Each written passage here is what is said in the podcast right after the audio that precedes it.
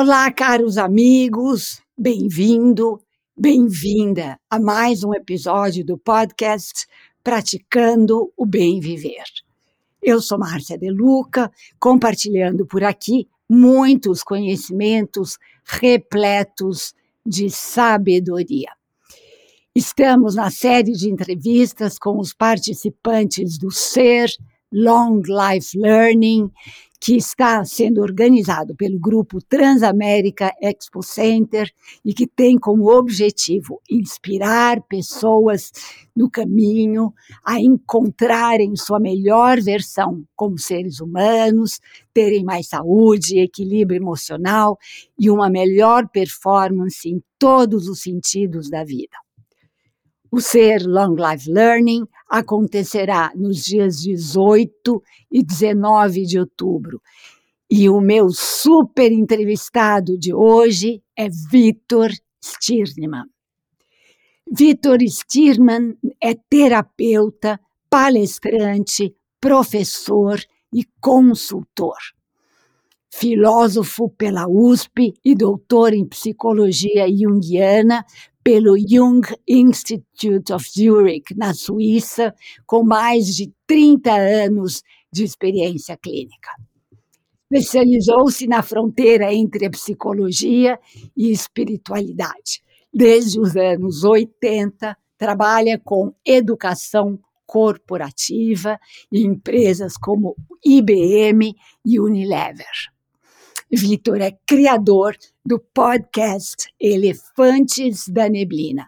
E seu projeto mais atual é a Casa O, consultora criativa que propicia experiências imersivas, inspirando mudanças de hábitos e comportamentos mentais, buscando uma maior integração das consciências coletivas.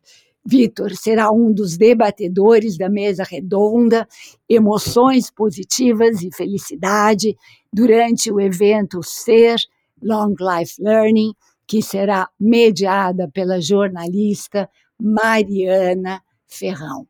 E outros integrantes desta mesa são também Gilberto Cury, presidente da Sociedade Paulista presidente da Sociedade de Programação Neurolinguística, e João Pacífico, CEO ativista do Grupo Gaia.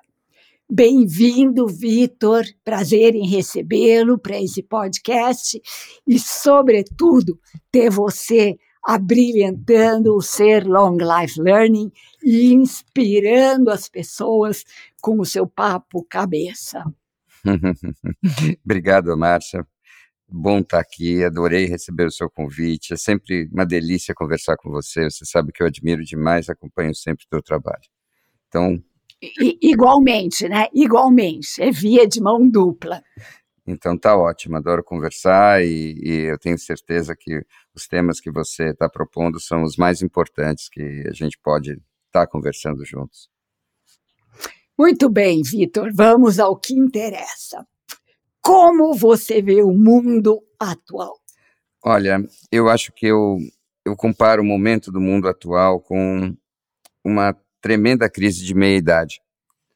Eu tenho a impressão que talvez nunca tenha sido tão difícil fazer uma avaliação com a quantidade de informações que a gente tem disponíveis, uma avaliação sobre como é que o mundo está indo. E para mim, a razão pela qual isso acontece é que nós estamos vivendo, Márcia, uma transição onde um monte de coisas está envelhecendo, decaindo, ao mesmo tempo que um monte de novas coisas estão aparecendo, se desenvolvendo e revolucionando tudo. Então, dependendo do ângulo que você olha, parece que tudo está indo de mal a pior. E dependendo do ângulo que você olha, também está tudo progredindo numa velocidade estonteante. Então, é extremamente confuso você chegar numa avaliação sobre o que está acontecendo no mundo, exceto que ele está vivendo contrastes como provavelmente nunca foram vistos. O contraste Concordo plenamente. Você sabe, Vitor, é tão engraçado, porque as pessoas ultimamente andam com uma desesperança do mundo em que a gente está vivendo. Mas eu sempre penso nos ensinamentos dos meus mestres indianos. E o que eles dizem? Que as coisas são como são, nem certas nem erradas, e que elas seguem um fluxo natural e um fluxo cíclico de vida. E que atrás do aparente caos existe uma força maior que tudo rege e que coordena e orquestra o mundo da maneira mais perfeita, mesmo que nós rotulemos este momento de um caos total e uh, muitas adversidades e muitos problemas, mas que no final tudo dá certo e que o mundo atual é o resultado de uma consequência dos nossos atos. Então, nós somos responsáveis por esse mundo atual, você não acha também? Claro, claro que nós somos responsáveis. É, e é, e é claro também que a dificuldade é que todos nós somos responsáveis. Então, nós estamos vendo o resultado de um, uma grande obra coletiva. E isso realmente faz a cabeça girar. Quando você para um pouquinho para pensar, você percebe que nós desenvolvemos sistemas para nos inundarmos de informações o tempo todo. Então, hoje em dia nós temos fatos, fatos, fatos, notícias, notícias, notícias, verdadeiras ou falsas, o tempo todo, e tudo isso visando, de certa maneira, melhorar a nossa possibilidade de controle sobre as coisas. E a grande ironia, é claro, é que quanto mais informações nós temos sobre tudo que nós, 8 bilhões de pessoas, estamos fazendo e provocando no mundo ao mesmo tempo, mais claro fica que nós não temos um controle sobre o que realmente vai acontecer. O mundo é complexo demais para o nosso pequeno ego. Então a gente tem que acabar pela outra ponta, exatamente onde os teus mestres indianos diziam que a gente deveria estar o tempo todo na confiança de uma força maior e, e, e daquele invisível que, em última instância, é que sustenta todo esse mundo que se manifesta, não é? Visível Claro, e eles dizem também uma coisa que eu acho muito legal, que a gente tem que realmente fazer um esforço para sermos seres humanos melhores a cada dia e não para querer controlar as coisas que são incontroláveis. E esse é um dos intuitos e objetivos do ser, é trazer maneiras para que as pessoas possam aprender a serem seres humanos melhores a cada dia. Eu acho isso muito importante. E você falou né, do excesso de informações que a gente tem, e tem a síndrome FOMO, né? Fear of Missing Out. E outro dia eu li uma entrevista que dizia que nós temos que transformar FOMO por JOMO. Você já ouviu falar disso? O que, Não, é JOMO? É JOMO? JOMO é Joy uhum. of Missing Out. Tá. então, a gente tem que ficar alegres de perdermos informações. Então, em vez de ficar nos bombardeando, bombardeando nosso sistema nervoso com informações que muitas vezes são supérfluas e não são verdadeiras, a gente tem que sair um pouco do mundo aqui fora e mergulhar mais no nosso mundo interior, né? E aqui vem a pergunta: qual a importância da saúde mental para os líderes de uma empresa e para as pessoas em geral, né, Vitor? Bom, essa pergunta ela ela é, é bem direta e bem prática de, de responder. Afinal de contas, quando você pensa no que, que é um líder, um líder é alguém que precisa, em situações difíceis, manter o equilíbrio, precisa ter um centro, precisa ser capaz de tomar decisões difíceis, lidar com ambiguidades, lidar com o fato de que nós nunca, por, por mais que nós tenhamos informações, nós nunca temos todas as informações necessárias.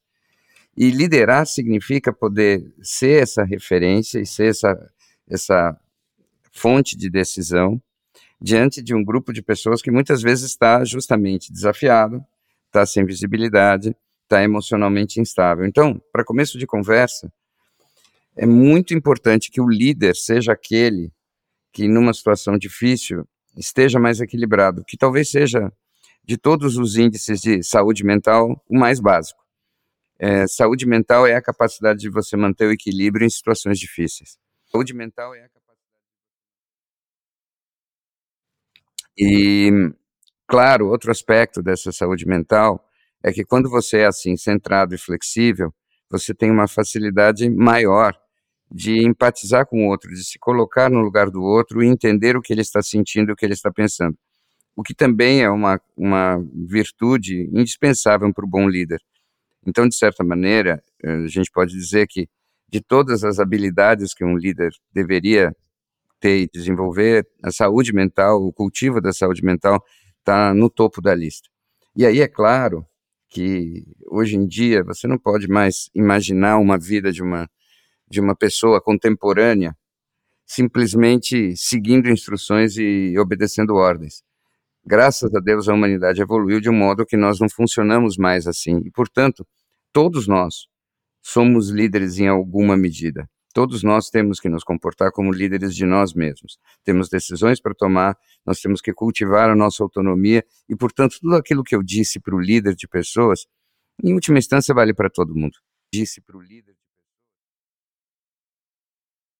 Perfeitamente, perfeitamente. Você sabe que no Ser Long Life Learning, nós vamos ter uma outra mesa redonda, que é uh, o novo líder, o renascer do trabalho coletivo. Nós vamos ter várias pessoas uh, debatendo esse tema, porque isso está mudando, né, Vitor? O novo líder agora tem que estar tá equilibrado para poder uh, inspirar os outros. E por falar nisso, como você acha que as emoções positivas podem nos ajudar a sermos seres humanos melhores? Hum. Olha, se eu penso na, na, na pergunta que você acabou de me fazer, eu acho que para mim, Márcia, a palavra-chave não é o positivo, a palavra-chave é o melhor eu, eu tendo a, a, a acreditar, né, não sei se você sente como eu, que muitas vezes aquelas emoções que nós chamamos de positivas, elas podem ser apenas confortáveis. E elas podem. Sem dúvida. E, ou, ou, ou até tóxicas, mesmo tóxicas. Né, ou seja, quando isso acontece, quando essas emoções que são, em princípio, agradáveis, elas, na verdade, estão a serviço da estagnação. Eu tenho a, a, a, certeza de que o ser humano é um sistema dinâmico que tem que estar em evolução constante. Tudo que nós vivemos e fazemos deve estar a serviço da nossa melhoria, da nossa evolução, do nosso desenvolvimento. Mesmo quando o nosso corpo já está entrando num processo natural de declínio, na verdade, ainda nessa fase, a nossa consciência e os nossos outros corpos podem estar em evolução e devem estar em evolução. Então eu tenho a impressão que tudo aquilo que nos estimula a um estado melhor ou que nos aponta na direção de uma melhoria é aquilo que em última instância é positivo. Então todas as emoções que nos movem numa direção mais elevada são as verdadeiras emoções positivas. Então eu acho que essa é a, esse é o grande nexo e nesse sentido Uh, uma, às vezes até uma emoção que pode ser considerada à primeira vista negativa, como um arrependimento, pode ser a emoção mais positiva que você vai ter em muitos anos. Então, um, um bom arrependimento saudável, eu acho que está tá na minha lista das emoções positivas fundamentais, por exemplo. Bom arrependimento saudável.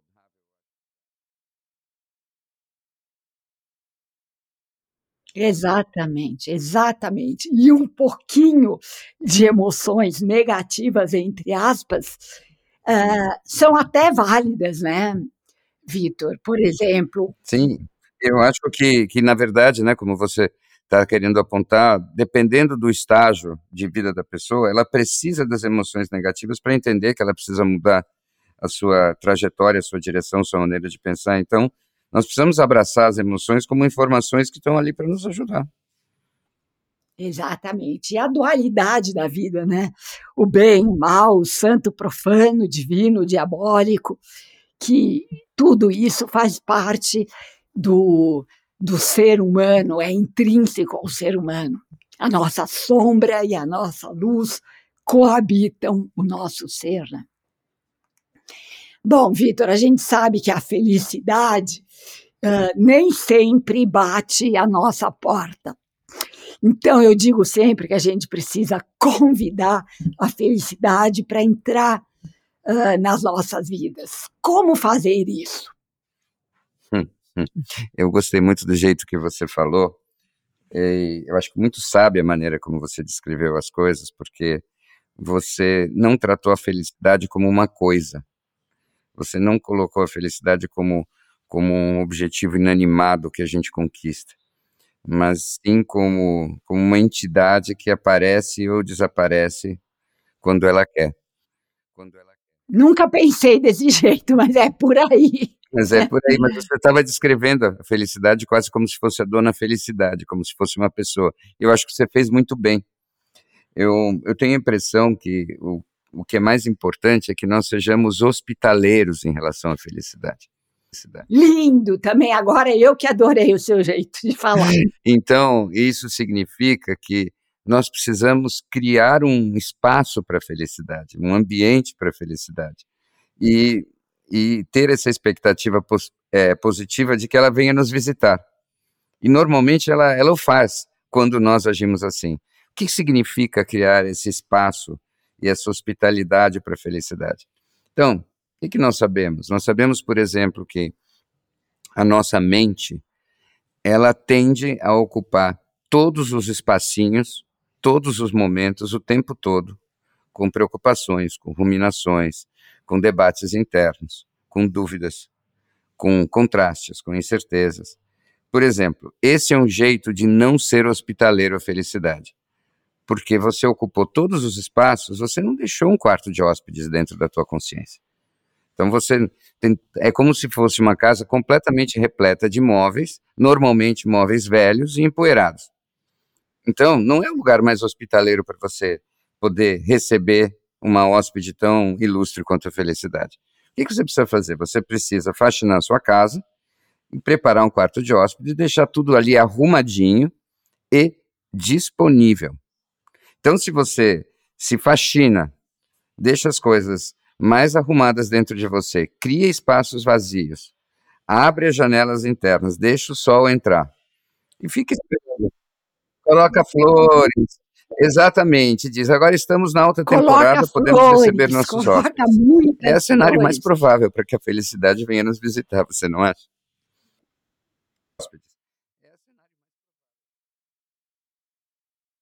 Claro, claro, e encher a casa de flores é importantíssimo. Eu amo flores. É, exatamente. Então eu acho que ver a vida desse jeito e se tratar por dentro dessa maneira é o caminho de, de convidar a felicidade. Você celebra a vida e é aberto para aquilo que a vida vai te trazer a cada momento, com curiosidade, com, com ânimo e se dispondo a dar o melhor de você e tomar cuidado com tudo que acontece.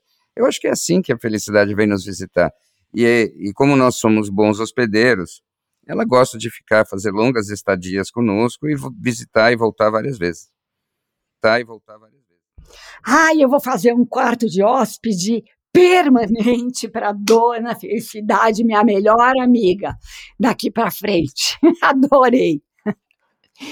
Vitor, qual a sua opinião sobre a importância de um evento como ser Long Life Learning, que tem como objetivo trazer sempre novos conhecimentos e informações para ajudar as pessoas na saúde integral e também no equilíbrio da mente. E, além disso, abrir portas para a espiritualidade.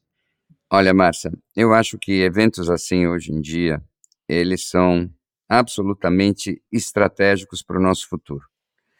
Veja, é, se tem uma grande conquista dos nossos tempos, e essa, essa conquista eu acho que ela vai ficar para sempre, é que nós superamos aquela ideia antiquada e distorcida de que você aprende até um certo ponto da vida e depois você simplesmente aplica aquilo que você aprendeu. Hoje em dia, nós já temos esse consenso de que a vida é muito complicada, nós a complicamos, e por causa disso ela continua cada vez mais complicada, e ela está se transformando muito rápido, e portanto nós precisamos nos tornar aprendiz, aprendizes eternos. Nós precisamos ser estudantes constantes de nós mesmos e de todos os desafios da vida. Então, essa história de long life learning já é o conceito fundamental da nossa história e do nosso tempo. A ideia de que você, quanto mais você sabe, mais você precisa saber, mais você precisa aprender, mais você precisa estudar, se questionar e se cultivar. Então, esse é um aspecto absolutamente central. E o segundo aspecto central desse evento é a abordagem radicalmente integral que ele apresenta. Então, essa ideia de que o ser humano, essa visão de que o ser humano, na verdade, é, é um todo integrado e que nós apenas, por conveniência, separamos em facetas, numa faceta física, uma faceta espiritual, uma faceta intelectual, uma faceta psicológica. Essa ideia de que nós somos uma coisa só e que nós temos que nos cultivarmos e nos tratarmos de todos os ângulos ao mesmo tempo, ela também é outra coisa absolutamente indispensável para a consciência do nosso tempo. Então, me parece que um, um evento como o Ser Long Life Learning ele está exatamente onde nós precisamos estar nesse momento. E quem quer que venha participar do evento pode fazer isso com essa convicção de que é muito difícil ele estar naquele momento em algum lugar mais importante do que aquele, porque ele vai aprendendo isso ele está naquele Ai, eba, eba, eba, tão feliz de você dizer isso, Vitor, porque você sabe que faz mais de um ano que a gente está trabalhando, tem uma equipe né, do Transamérica trabalhando na construção desse evento, e não está sendo nada fácil a gente conseguir isso, mas a gente vai conseguir com muita dedicação.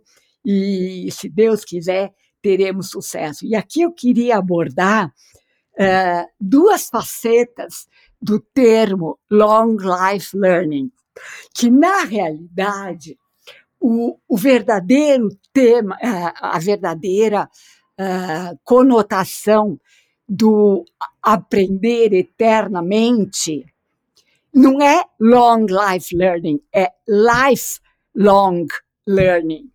É que as pessoas não param, não se atentam para esse detalhe. Então, esse termo, lifelong learning, é uh, o que está acontecendo atualmente. É um termo que está sendo comprovado que, inclusive, uh, para a saúde do nosso cérebro, a gente tem que estar tá sempre aprendendo. Mas, além, o nosso evento se chama long life learning e não lifelong learning. E com isso, nós queríamos uh, não só ensinar o conceito de que temos que aprender sempre, mas temos que ter também uma vida longa para continuarmos aprendendo sempre.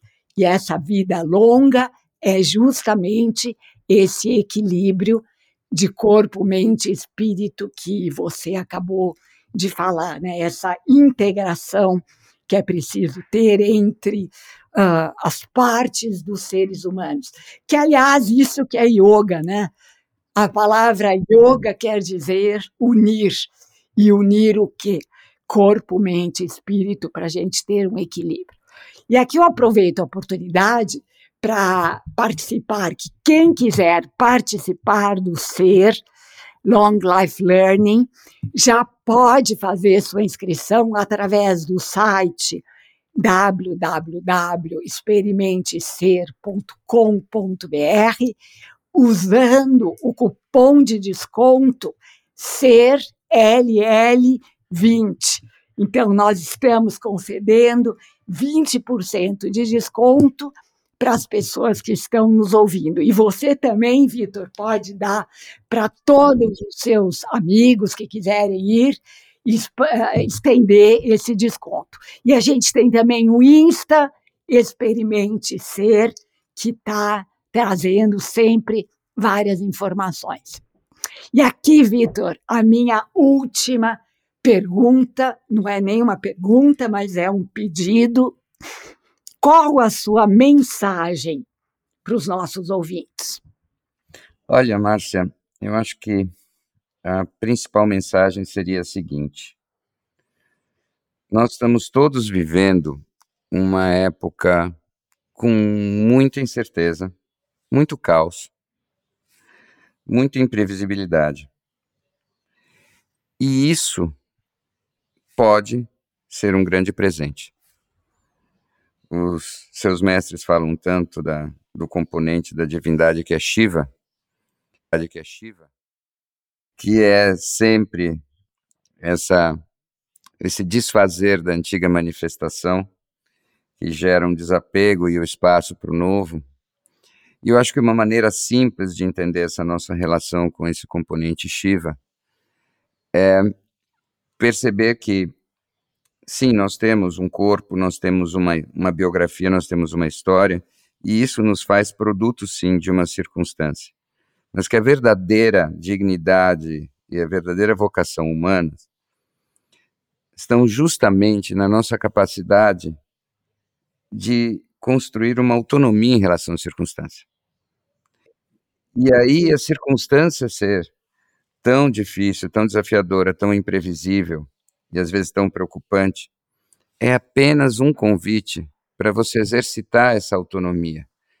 E isso significa você se colocar por dentro, um pouco à parte de tudo que está acontecendo, e conseguir irradiar uma confiança incondicional, uma celebração incondicional da vida do teu ser e das possibilidades de tudo que existe.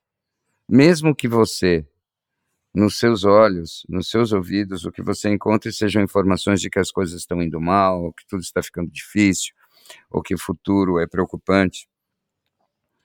Quando você vai além dessas informações e você mantém essa confiança, você está realmente realizando a sua vocação humana, que é justamente a capacidade de você, por dentro, expressar como um sol toda a luz que você carrega, independente do que está acontecendo em volta. Então, essa é a minha mensagem para os ouvintes. Tentem fazer isso. Usem a volatilidade e a incerteza dos nossos tempos como uma academia de ginástica para fortalecer os verdadeiros músculos que importam.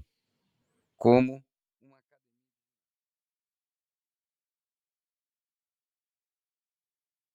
Que lindo, Vitor. É esse mundo VUCA que a gente vive, né? O mundo volátil, incerto, complexo e ambíguo, e ter a certeza de que a esperança existe, a esperança de um mundo melhor existe, e que esse mundo melhor depende das nossas ações. E aqui você falou de Shiva, né? que Shiva traz o poder de transformar o que está errado, abrindo espaço para o novo. Então, é a energia masculina da força e da coragem. E se a gente conseguir unir Shiva e Shakti, o nosso lado feminino, junto com Shiva dentro da gente, o futuro está garantido. Te agradeço, Vitor, do fundo do coração, esse papo cabeça. Amei conversar com você. Obrigada. Eu também adorei, Márcia. Como sempre, foi muito bom. E eu tenho certeza que em outubro nós vamos nos divertir muito mais. E aqui me despeço com a já famosa saudação indiana: o ser que habita em mim reverencia o ser que habita em você e todos somos um só ser de pura luz. Namaskar.